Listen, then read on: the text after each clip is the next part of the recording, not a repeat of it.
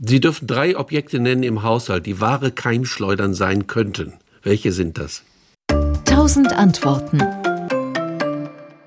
Na, das sind der Spülschwamm, absolut die Nummer eins. Der Kühlschrank, Kühlschrankhygiene ist total wichtig, weil da Lebensmittel gelagert werden. Und was viele auch nicht wissen, die größte Keimschleuder zu Hause sind immer die anderen Menschen, mit denen ich zusammenlebe oder auch Tiere.